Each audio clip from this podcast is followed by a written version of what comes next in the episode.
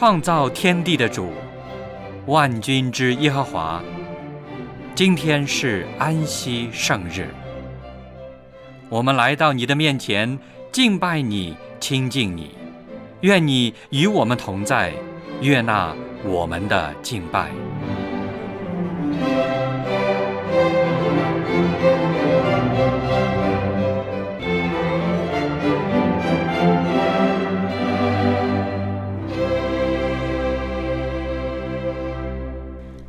位弟兄姐妹。亲爱的朋友，主内平安。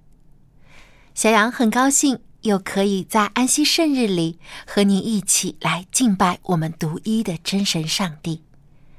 愿主赐福您，保守您和您的家庭。主耶稣的爱将我们聚在了一起，成为了一家人。在安息日这个全家团聚的日子里，有千千万万上帝的儿女。在敬拜、赞美我们的天赋，让我们也加入他们，一同献上我们虔诚的敬拜。圣日崇拜现在开始，请打开颂赞诗歌，一起来唱赞美诗第四十八首《荣归羔羊》。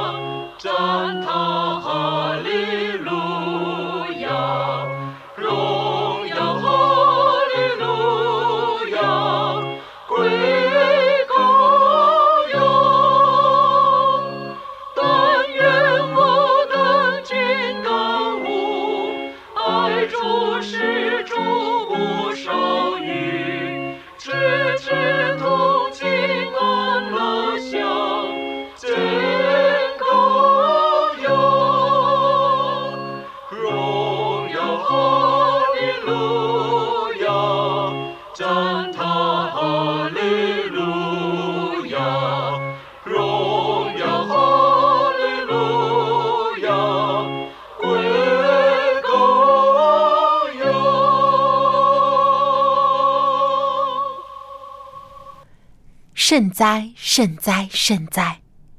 圣父、圣子、圣灵三位一体、独一的真神上帝，感谢您如此爱我们，赐下主耶稣做我们的救主。虽然我们还未曾见您的面，但是您的爱却无处不在。求主帮助我们效学您爱的榜样。彼此相爱，以真诚待人。愿上帝常常住在我们里面，使我们爱上帝的心得以完全。愿主也悦纳我们今日的崇拜，奉主耶稣基督的名求，阿门。接下来又到了读经的时间，请打开圣经，翻到约翰一书。三章第一到第十节，我们会用起音的方式来朗读这几节经文。忠诚，你看父赐给我们是何等的慈爱，使我们得称为上帝的儿女。我们也真是他的儿女。世人所以不认识我们。是因未曾认识他。亲爱的弟兄啊，我们现在是上帝的儿女，将来如何还未显明。但我们知道，主若显现，我们必要向他，因为必得见他的真体。凡向他有这指望的，就洁净自己，像他洁净一样。凡犯罪的，就是违背律法；违背律法，就是罪。你们知道，主曾显现是要除掉人的罪。在他并没有罪，凡住在他里面的就不犯罪；凡犯罪的，是未曾看见他，也未曾认识他。小子们呐，不要被人诱惑，行义的才是义人，正如主是义的一样。犯罪的是属魔鬼。因为魔鬼从起初就犯罪，上帝的儿子显现出来，为要除灭魔鬼的作为。凡从上帝生的，就不犯罪，因上帝的道存在他心里，他也不能犯罪，因为他是由上帝生的。从此就显出谁是上帝的儿子。谁是魔鬼的儿女？凡不行义的，就不属上帝；不爱弟兄的，也是如此。说实话，做基督徒并不是一件容易的事情。在奔走天路的旅途中，必定会遇到许多的艰难和险阻。但是，感谢上帝，他常常给我们信心和盼望。并借着圣经时常鼓励和安慰我们。今天，望潮牧师要和我们分享的经文就是在希伯来书十二章。那么，我们就把接下来的时间交给望潮牧师。各位朋友，各位弟兄姐妹，你们好！愿主的恩惠和平安常与我们同在。也求主能够借着他的话语。常常的提醒我们、安慰我们、鼓励我们。我想，上帝永远是给人希望的上帝。哪怕我们不是逢年过节吧，但上帝有的时候总是给我们一个鼓励，说现在可以开始。哪怕昨天有些软弱、有些失败，所以在某个含义讲，我们每一天都可以当做一个新年。尤其在我们灵性的光景当中，我想今天大家一起分享、一起学习的是希伯来书第十二章。我想我们先读几节圣经。希伯来书第十二章第一节，这里说：“我们既有这许多见证人，如同云彩围绕着我们，就当放下各样的重担，脱去容易。”残累我们的罪，存心忍耐，奔那摆在我们前头的路程，仰望为我们信心创始成终的耶稣。他因那摆在前面的喜乐，就轻看羞辱，忍受十字架的苦难，便坐在上帝的宝座右边。那忍受罪人这样顶撞的，你们要思想，免得疲倦灰心。你们与罪恶相争，还没有抵挡到流血的地步，你们又忘了那劝你们如同劝儿子的说：“我儿，你不可轻看主的管教，被他责备的时候也不可灰心，因为主所爱的，他必管教，又鞭打凡他所收纳的儿子。”我们就先读到这儿。读这段话，你觉得？怎么样？上帝接着希伯来书的作者，或者就是保罗提醒我们。那么解经学家认为，希伯来书是一个文学的论文，它主要的对象是写给信耶稣基督的犹太人，但他们在环境的变化，在一些的挑战和困难压力下面，有些人有点怎么样动摇，有些松弛。所以希伯来书的作者就劝勉他们，应当要看到耶稣基督是超越一切的，超越天使啊，超越麦基喜的。超越摩西，超越一切，因为耶稣基督是上帝的本体的真相，是他荣耀所发的光辉，一切所造的都是接着他造，为他所造的。那么，今天我们着重，也不可能是学习整本的希伯来书，是不是啊？而来到了第十二章，我们既有这许多的见证人，我讲过。圣经本来是不分章的，对不对？所以这是跟上面连在一起。如果上面一章呢，就是大家熟悉的希伯来书十一章，一般被誉为信心的诗篇，正像哥林多前书十三章被称为爱心的诗篇，或者哥林多前书十五章称为盼望的诗篇，就信望爱啊。或者也有人说，使徒保罗是信心的使徒。彼得是盼望的使徒，约翰呢是爱的使徒。不管怎么样，都帮助我们可以理解他们的信息，或者他们所教导我们的。在这里，既有这许多见证人，什么见证人呢？你必须要回到希伯来书十一章，就讲到那些我们的先贤，我们的信心的英雄啊，在前面一次一次讲起啊。第十一章，信就所望之事的实体。未见事实的缺据，对不对？古人在这信上得了美好的证据。我常常读到这句的时候，自己问一个问题：古人在这信上，在这信仰上，在信心上得了美好的证据，今天的人如何呢？有没有呢？我自己怎么样呢？有没有信心的缺据？有没有在基督里的把握？有没有像先贤那样在信上得了美好的证据呢？好了，他下面。就提到了很多了。我们因着信就知道诸世界是借着上帝的话而成的，这样所看见的并不是从显然之物造出来的。下面呢，他就提到一系列的信心的英雄亚伯，又提到什么呀？以诺、挪亚、亚伯拉罕、以撒、雅各。下面再提到约瑟、摩西，一路一路讲下去，这许多见证人。甚至于，这个作者说：“我就何必再说呢？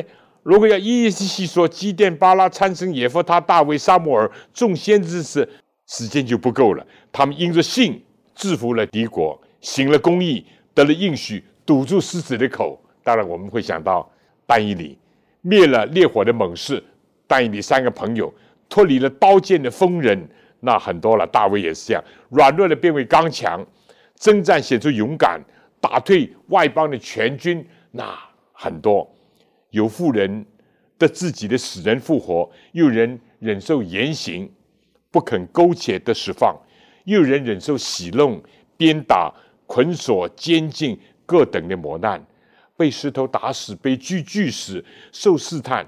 有人就说，很多使徒的殉道都包括在这里面啊，被刀杀，披着绵羊、山羊的皮，各处奔跑。受穷乏患难，在旷野山林等等等等，这些人都是因着信得了美好的证据，却仍未得着所应许的，因为上帝给他们预备了更美的事，叫他们若不与我们同的，就不能完全。然后来到十二章第一节，这许多见证人像云彩围绕我们一样。我们知道，有的时候万里无云，固然也是使得人眼目一清，对不对？但有的时候，你看见这个晚霞，看见早上的云彩，也令人非常的兴奋、赞叹，是不是啊？所以这些见证人都走在我们前面，都已经过去了，但是像云彩那样围绕我们，从各个方面。在鼓励我们的信心，因为他们的遭遇个人不一样，啊，就像我们前面所提的，这些人遭遇都不一样，个个不一样，都有困难，都得胜。这许多见证人如同云彩围绕我们。那么我们怎么样呢？古人在这信上得了美好的证据，我们今天时代人又如何呢？我自己又怎么样呢？这是值得我们思考的。保罗或者希伯来书的作者就在这里劝勉我们几件事情：第一，当放下各样的重担；第二，脱去容易缠累我们的罪；第三呢，奔那摆在我们前头的路程。很清楚的，如果这个作者是保罗，我们一再讲过，保罗在书信里面好几次的提到跟当时就有的 Olympic 的运动会有关，摔跤有，赛跑有。斗拳有，保罗书信里面都提到这些，而这里呢，再次用这个奔走，还不是竞走赛跑啊，奔的摆在我们前头路程。好了，就这三点，我们先来领会一下上帝给我们的教导。第一，要怎么样？当放下各样的重担，请问你要奔跑的时候。背着大包小包，有很多的重担，你跑得动吗？你就算跑得动，你跑得快吗？不行了，对不对？不行了。人生有没有重担呢？有，有。不同的年龄有不同的重担。哎呀，现在有的时候我看见幼稚园的小学生啊，幼稚园或小学生背那个书包重到，哈，说不定跟他的体重也不相上下。层层的书啊，也是一个重担呐，啊！现在有些家长啊，回来以后补习，参加这个兴趣班，那个也是一个担子啊。到了青年，有青年人的重担，哎呀，一想，我我升什么学呢？我大学如果有机会读的话，考得上考不上呢？考哪个专业呢？出来以后又想到工作的问题，很多又想到。找对象的问题，事到中年，好像是已经立业、已经成家了吧？但是又是很多的麻烦，有很多的业务都堆上头来。到了老年呢，更不要讲了，体力衰弱了，牙齿掉了，走不动了，对不对？记忆衰退了，哦，等等等等，或者儿女不孝顺了，很多很多重担，但。人生不如意事十有八九，这是中国的常话，也确实是如此。但这里劝勉我说：如果我们要奔、要跑、要在赛场上赢，就要怎么样？放下各样的重担，放下各样的重。他特别是各样的重担。各位朋友，你有重担吗？甚至弟兄姐妹，你有重担吗？诚实的说，我每个人都可能有不同的重担，对不对？面对着今天，有的是经济的压力，有的是健康的威胁，有的是怎么样？有的是人际关系的紧张，有的是永远不能开怀，是吧？总觉得自己苦、倒霉等等。但最重的担子什么？罪，罪的担子是最重的，对不对？有的担子大家还可以相帮，但是有的担子是别人不能相帮的。这些加勒泰书讲的，个人的重担应当互相担当，如此就完成了基督的律法。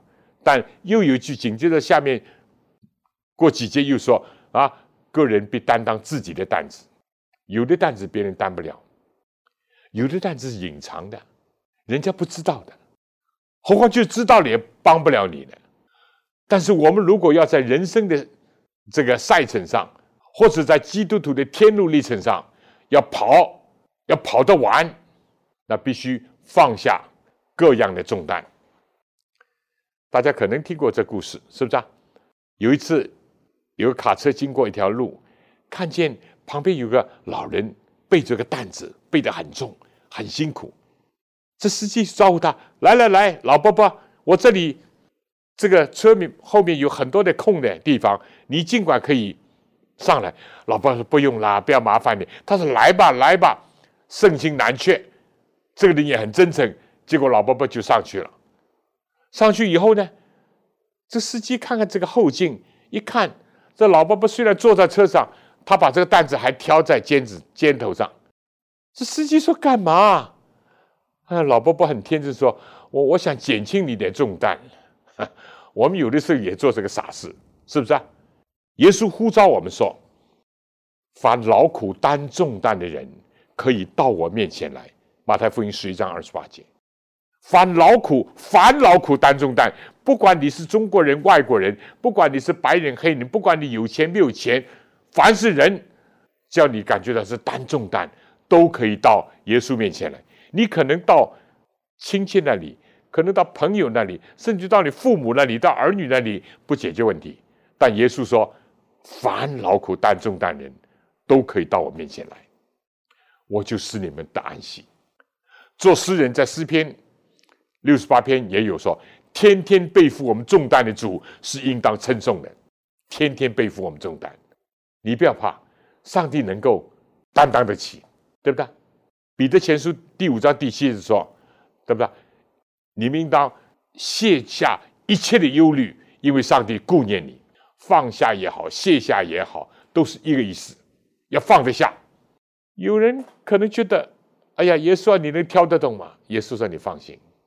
有人或者觉得耶稣你肯吧？耶稣说我肯。放下各样的重担，放下自己的面子。今天有些人劝他信耶稣。他说：“我我是当官的，我是知识分子，我是这个那个啊，我是已经有另外一个信仰，有很多的顾虑推脱，但是呢，自己老是背负自己担子。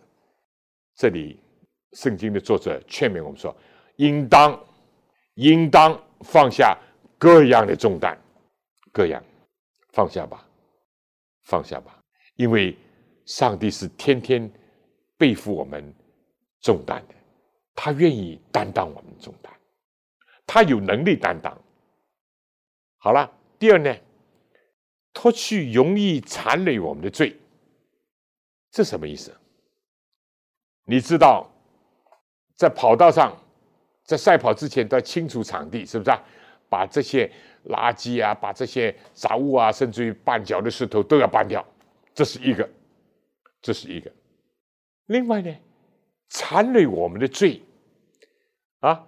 刚刚说我们是背上背的重担，但如果你要跑，但是呢，你又给某些东西拖后腿，或者有些东西缠住你，那你还能跑得动吗？你还能跑得远吗？不行了，对不对？要脱去，刚刚是放下，现在脱去，怎么样脱去？因为过去我们穿上，我们过去套上。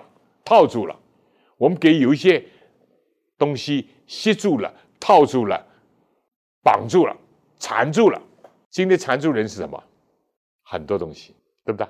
缠住每一个人东西都不一样。有的东西我觉得很简单，别人觉得很艰难；有的东西我觉得很艰难，别人觉得很简单。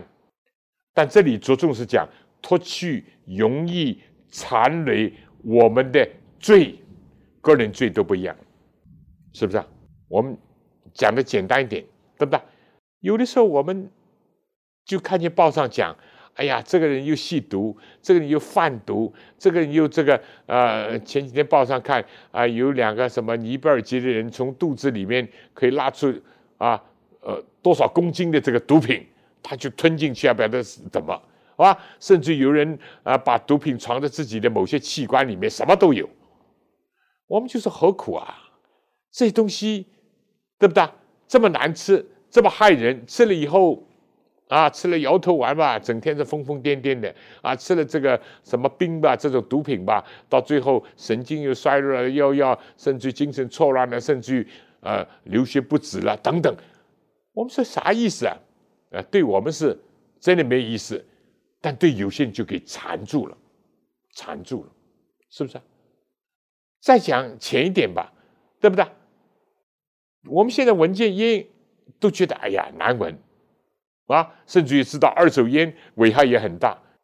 但对有些人呢，烟不离手，烟不离口，一直叼着烟，我们就说又费钱，手指发黄，牙齿泛黄，吐出来的气又是臭熏熏的，照照肺部黑的。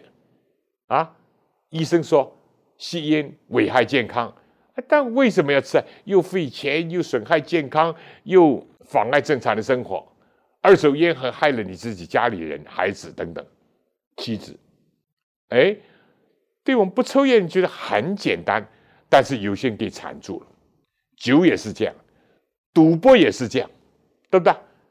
哎，有几个教友，因为他们丈夫是不幸的，来跟我们讲：我的丈夫啊，赌的我好辛苦啊，我们倾家荡产呐，我们的房子卖了也不够还呐，现在这个还欠钱呐，还人家来追债啊，等等等等。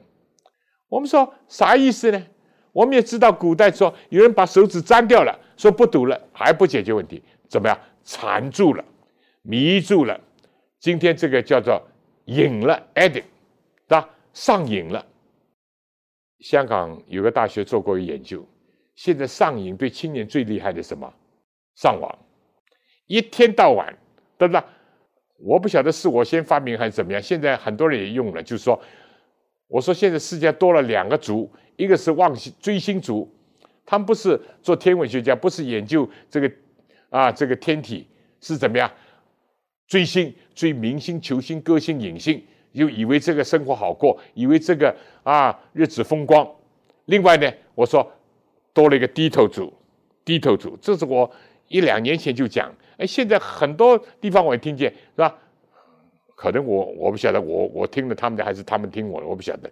低头族一天到晚拿着个手机，拿着个手机看，拿着手机撞，啊，突突突突，啊，有的时候坐在我旁边的，呃，坐车的时候一看。哎呀，一个年轻人也在玩游戏，一个也是在这个那个低头族迷住了。香港很多青年变这个夜猫啊，全世界排行第三、第四，晚上十点从来没有睡的，对不对？十一点、十二点、一点还在网上，还在电脑上，还在手机上，还在广东人叫煲电话粥啊，还在。讲电话，讲一些无聊的废话的，等等，迷住了，上了瘾，这对基督徒身体健康、精神的健全以及灵性的增长有影响吧？绝对有影响，绝对影响，容易缠累我们的罪，个人都不一样，个人都不一样，对不对？容易缠累我的不等于容易缠累你，容易缠累你不等于缠累容易缠累他。但每个人要有自知之明，什么是你最弱点，对不对？上帝其实很慈爱的。现在我们知道哪个地方受过伤，那里就有个疤。这个疤，第一让我们看见这疤，我们常常想起我怎么会有这个疤，怎么会受这个伤？第二呢，这个骨头断过地方，那里据说那里是很牢固的，因为它在生长以后是很牢固的。个人要注意。对不对？什么地方是我最脆弱的地方？什么地方是我要设防的地方？什么地方是我已经给缠住、迷住、绑住的？要脱去，容易缠累我们的罪。脱去是个艰苦的过程，对不对？罗马书第十三章，这我也讲到啊，应当脱去旧人，要穿上新人，要披戴耶稣基督，不要好施邪荡，不要。啊，增进嫉妒等等。奥古斯丁就听到上帝这句话就悔改了，但也不是这么容易。他挣扎了多少年呢？脱去容易缠累你我的罪。如果我们要朝前走，朝前奔，而且要走完，要奔完，而且要奔得好，奔得快。各位朋友，你有吗？你有缠累你的东西吗？可能有些人知道，你父母知道；有些人父母都不知道，连妻子都不知道，丈夫也不知道。但是你也知道，内心什么缠累着你？有些人好像外面没有什么，但里面呢有好多的偶像，好多的锁链缠住他，绑住他。骄傲、自大、嫉妒、仇恨，有没有这样人？有人心里面就是一直有仇恨。永远不肯饶恕人，永远缠住他，对不对？这是很可怜的，很可怜。那么第三呢？就是忍耐奔那摆在我们前头的路程。我们知道，每一个人人生都有几十年要过，天路历程也是如此，我们要朝前奔。那这里说忍耐奔那摆在我们前头，第一不是向后转，也不是原地踏步，更加不是坐下躺下，要奔，要奔，要奔。奔呢，摆在我们前头路程，不是往后走，要奔在前面的路，前面的路朝前。但你要奔得快，要怎么样？我们刚刚讲了，有很多的大包小包有担子，那你奔不快，甚至于奔也奔不动。有东西在后面缠住你也不行，也不行，对不对？或者拖你后腿。我们知道有有些是一些这个不良的伙伴在拖你的后腿，你想上进，他讲哎呀上什么进啊，个个都贪污了，你也贪了。你想勤劳，他说哎呀不用了，大家啊偷懒点，磨磨洋工了，拖你的后腿。但是比这些外表的、身外的更加重要是内在的，自己的积血，自己的有的时候积血已生。就难以改变，对不对？习惯习惯，慢慢就变成怎么样？变成一种性格，这是很危险的。那么这里呢，说忍耐奔呐，在前面路程，这什么意思？奔跑要忍耐嘛，要忍耐。我自己是没有资格可以说参加马拉松，因为我的体力也不行，年纪也大了。我记得我唯一的就是说，呃，九十年代的时候，我在安德烈大学跑过 five k 五公里，哇，跑到我已经气很喘。虽然校园空气很好，跑的气很喘。啊，我们有的同事跑马拉松的，对不对？忍耐本来摆在我前头。我的大哥跟我讲，他六十八岁那年，非但得了第四种博士，而且呢。他跑完了马拉松，他更加兴奋。他拿一个奖牌给我看，他说：“我跑完马拉松，我是多少多少号。”但他也跟我承认，他说：“人家跑一个多终点、两个终点或者两个多钟，我跑了五个多终点。”我到后来真想放弃，但旁边的啦啦队在鼓励我：“加油，加油，加油！”他终于跑，跑是跑完了，忍耐。中国有一句成语叫“行百里半九十”，意思就是说，你走一百里或者跑一百里，照理你已经跑了九十里，应该说百分之九十已经怎么样跑完了，是不是啊？但是中国古人的经验说，行百里一半是九十，而不是五十。为什么呢？最后的十里路是最艰难、最困扰人。也是最容易放弃的，因为是最难的。天路历程也是这样，对不对？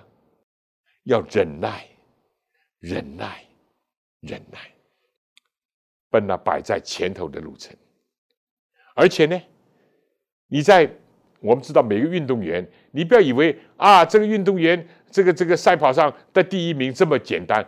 他训练的时期，他要经过千辛万苦，要流汗。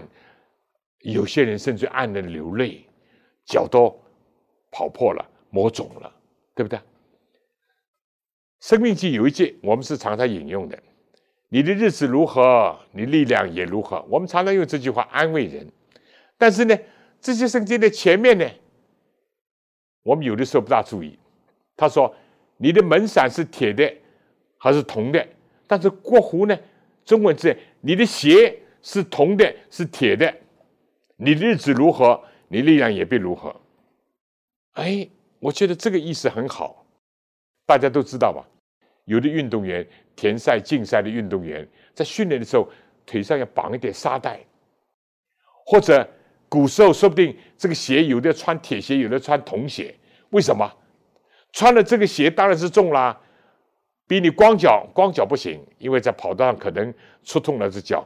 啊，穿上运动鞋，穿上啊有弹簧的鞋好一点，但是呢，在训练的过程当中，有的说不定要穿铜，要穿铁的鞋啊。大家都知道，化学上讲比重，铜重还是铁重？铜重，金子重，对不对？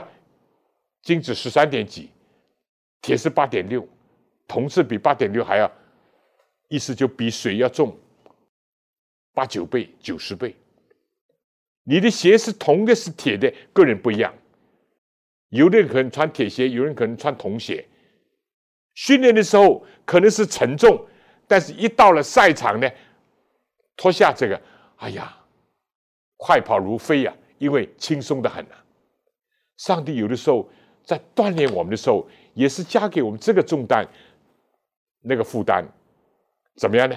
要锻炼我们，要忍耐，不要放弃啊！不要减轻省的。那么到有一天呢，我们奔跑就会快了。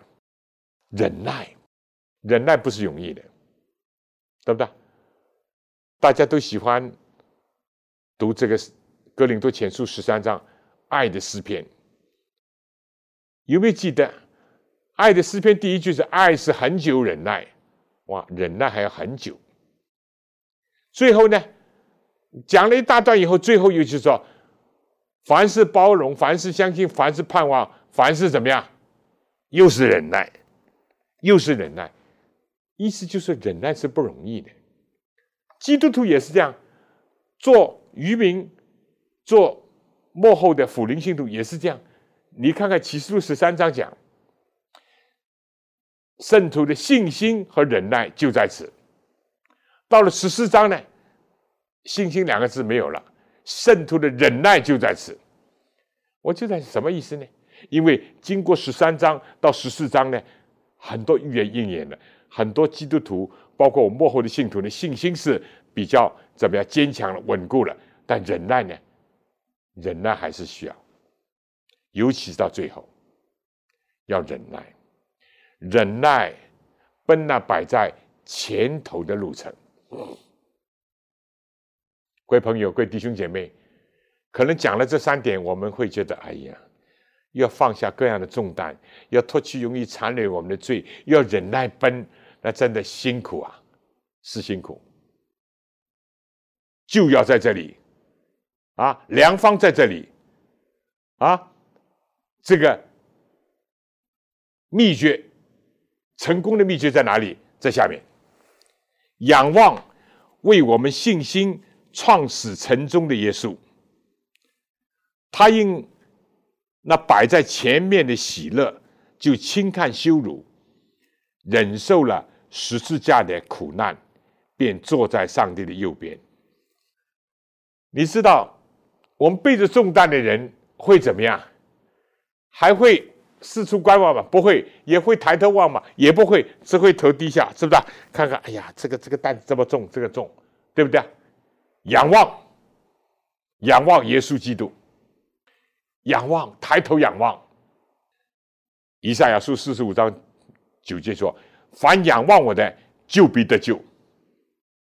当我们埋怨呐，当我们不理解的时候，以赛亚书说：“您当怎么样？举目看是谁创造的万象？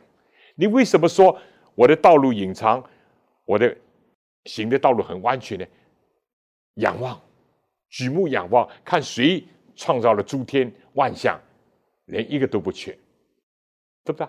这是非常重要。”但是我们如果背了重担呢，我们只会朝地，越朝地看越黑暗。以下是说，只看见黑暗，只看见悲哀。我们要仰望，仰望，脱去容易残累我们的罪，也是怎么样？也是要仰望，也是要仰望。有人问耶稣说：“为什么我在奔走的时候，老是看见前面有个黑影？”而这个影子好像就是我的影子。耶稣很简单回答说：“因为你背着我，你背着我，所以你自己的过去的失败也好，甚至成功也好，都成为你前面路途上的阴影，妨碍着你，影响着你。”他说：“你调转方向，你朝着我，看着我，而且望着我，所有的阴影都抛在后面，仰望为我们信心创始成终的耶稣基督。大家不要以为你做基督徒，我做基督徒，完全是我们自己的哎呀聪明的选择，是基督拣选我们，是上帝先爱我们。我们的信心不是来自我自我的，是上帝所赐的。圣经讲，但是他是我们的创始者，也是我们的承宗者，这点我们一定要记住，要记住，存心忍耐。奔那摆在我们前头。如果我们灰心的时候，如果我们动摇的时候，如果我们软弱的时候，你想到耶稣基督怎么样背着沉重的十字架走在我们的前面？他第一轻看羞辱，为什么轻看？他因为看到前面的喜乐，这圣经就这样讲，对不对？摆在前面的喜乐，就轻看羞辱，以后呢，就忍受。十字架的苦难，再后呢，坐在上帝右边，这个多奇妙！这个进展，这个方程式，你看，对不对？一个人知道前面的路途的终点，这点经验我们都有的，对不对？有的时候我们走走走，啊，出门呐，啊，出差啊，或者甚至旅行啊，走得很累很辛苦，哎呀，差不多最好想坐下，有的时候一坐下就睡着了，但是。一想到快到家了，力量就来了。快到家了，快到家了，对吧？赛跑人也是这样，快到终点了，力量就来了。耶稣基督是我们的创始，也是我们的成终者。他在开始的时候帮助我们，在路途当中伴我们一起跑，在终点的时候迎接我们。而他自己呢，不是单单发号施令，来来来，跟我，他自己走在我们的前面。他自己完成在我们前面，他自己留下榜样在我们前面。他轻看羞辱，怎么能轻看羞辱呢？因为看见前面的喜乐，他的喜乐什么？他的喜乐不是桂冠，不是奖牌，更加不是今天有些人是追求这个奖金。哇，我得了第一名啊，奖赏十万甚至一百万，不是。他看见自己劳苦的功效，就心满意足。以赛亚书五十三章，他劳苦，他披星戴月，他废寝忘食，他甚至于流血牺牲，因为有些人因为认识我的义仆，就得称为义，也是以赛亚五十三章，他就心满意足。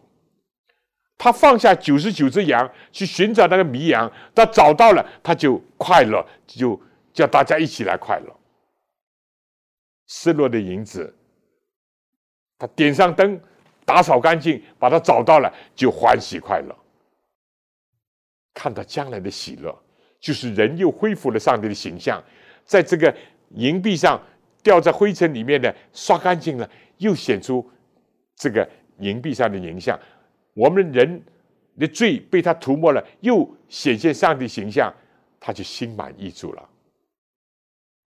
看见前面的喜乐，就轻看羞辱，啊！耶稣基督一生走来，羞辱很多。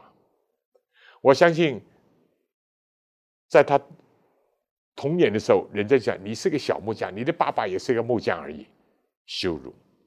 甚至有人说你是私生子，有啊，圣经这样就是暗示啊。以色有些犹太人就是这样的恶毒啊啊！我们不是淫乱所生的，羞辱啊！到他长大了，人家说你拉比学校读过吧？耶稣可能想摇摇头，我没有读过。羞辱啊，对不对？很多羞辱啊！就连最后在石架上，人家说你如果上帝儿子，上帝可以救你。你如果真的能信，从石架上下来，羞辱啊，羞辱啊，羞辱到大祭司。怎么样？一个仆人打耶稣一个耳刮子，羞辱啊，羞辱啊！把耶稣基督全身的衣服都剥光了，只剩下个裤衩儿，可能羞辱啊！把他穿上紫袍是什么？做戏的。你要做王嘛，就给你一件紫色的衣袍穿上，因为紫色代表呃尊贵啊啊，象征着权力，戏弄他，把金戒做的冠冕戴在他头上，又打他，蒙住他的眼，告诉我们打你的是谁？羞辱啊！吐吐沫在耶稣的脸上，羞辱啊！耶稣轻看羞辱，为什么？因为前面的喜乐，多少基督徒，多少圣徒，在他们人生当中，为着道也受过羞辱，对不对？我自己传道的时候，对吧？坐牢里面有些话是很羞辱，说我们是造粪机，造大便的造粪机。在进监狱之前，几年前一个学习班就说：“你们是什么？依附在资产阶级皮毛上的寄生虫，羞辱啊，羞辱啊！没什么，没什么，对不对？有的甚至说：‘哎呀啊，你自由了，到了美国，其他不读，还是读神学啊？神学有什么出息啊？啊，做牧师有什么？好像是，好像是羞辱。’哪怕得了博士以后，他们说：“哎呀，Doctor of Ministry 是 Mini Doctor，呃，小小博士。”哎呀，世界上人的眼光就是这些，有什么呢？算得什么呢？耶稣基督轻看羞辱，忍受十字架的苦处，但至终呢，坐在上帝的右边。哈利路亚！耶稣道成肉身。腓立比书第二章说：“他本有上帝的形象，却不以自己与上帝同等为抢夺的。这个‘抢夺’两个字不容易理解，为把持不舍，抓住不放。他放下，他放下他的神性。他本有上帝形象，却放下了神性，取了人的样式，成为奴仆一样，而且死，而且。”按照原文是十字架上的死是最痛苦、最羞辱的死亡，然而上帝却升他为至高。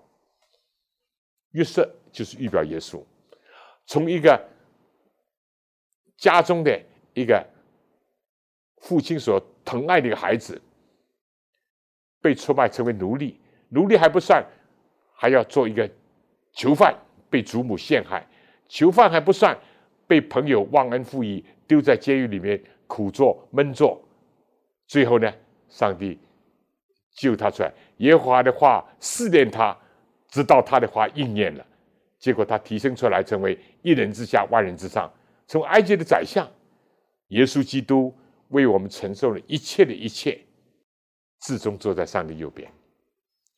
各位弟兄姐妹，仰望是我的救法，是我们的良方，是我们的唯一的盼望，而且。我们的仰望还有一位模范在我们前面，就耶稣基督。各位朋友，各位弟兄姐妹，你要放下各样的重担，我们要脱去容易残累我们的罪，我们要存心忍耐，奔那摆在我们前头路程。以前的先贤、古人已经得了美好的证据，我们有许多见证像云彩一样围绕我们。最最重要的就是仰望我们的主耶稣基督。他是我们的一切的一切，他是我们的标准，他是我们的模范，他是我们的动力，他是我们的安慰，他是我们所有的一切。愿主帮助我们，使我们不要单单看自己，要仰望他。他是为我们信心创始存终的，但是又不能不放下我们要放下的重担啊，脱去勇于残留我们的罪，而且。要诚心忍耐。如果我们真的躺倒坐下，那上帝竟敢安慰你、鼓励你也没用。所以愿主帮助我们，让我们每一天都成为新的开始。昨天哪怕软弱、失败不要紧，重新开始。每一天都是新年，每一天都可以靠着主的恩典往前走。哪怕千里之行，始于足下；哪怕这个路途遥远。我们叫前进，前进，不后退，不坐下，不躺倒，仰望耶稣基督。愿主赐福给每一位尤其是我们的朋友，愿你能够接受主耶稣基督，做你的救主，做你的人生的榜样。愿我们每一位基督徒都能够效法基督，能够跟随他，背着自己十字架走前面的道路。我们做一个简短祷告。谢谢天父，你是永远给人有希望的上帝，而且你让耶稣基督来到世界上，成为我们的榜样，成为我们模范。成为我们一切力量的一个泉源，主，谢谢你，赞美你。有的时候我们软弱，有的时候我们也有重担，主啊，或者是罪担，或者甚至于是一般的重担，求主使我们放下。主啊，我们每个人可能也有不同残累我们的，在人生不同的阶段、不同的境遇或者不同的方式在缠住我们的东西，尤其是罪。求主使我们能够脱去，能够放下，能够斩断，更加求主使我们仰望你，直到你耶稣再来的时候，直到你，我们能够永远在一起。谢谢你，赞美你，垂听我们的祷告，靠主耶稣基督你宝贵的得胜的圣名，阿门。非常感谢王朝牧师的分享。基督徒并非只是一个称呼。或是一种头衔，基督徒是一种脱胎换骨的重生。这种重生也并不是一蹴而就的，而是要用很长的时间，甚至是我们的一生去完成。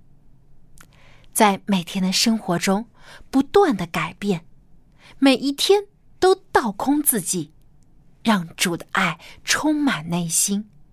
让主耶稣成为我们人生的主宰。最后，请打开颂赞诗歌，一起来唱第五百八十五首《主的道路》。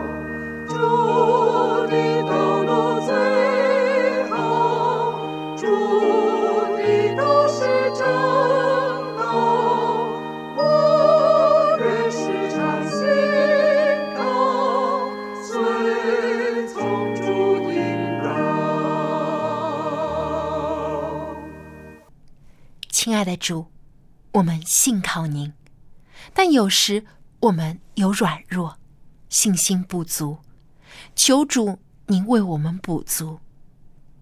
愿天父的慈爱、主耶稣的恩惠、圣灵的感动，时常与我们众人同在，从今时直到永远。阿门。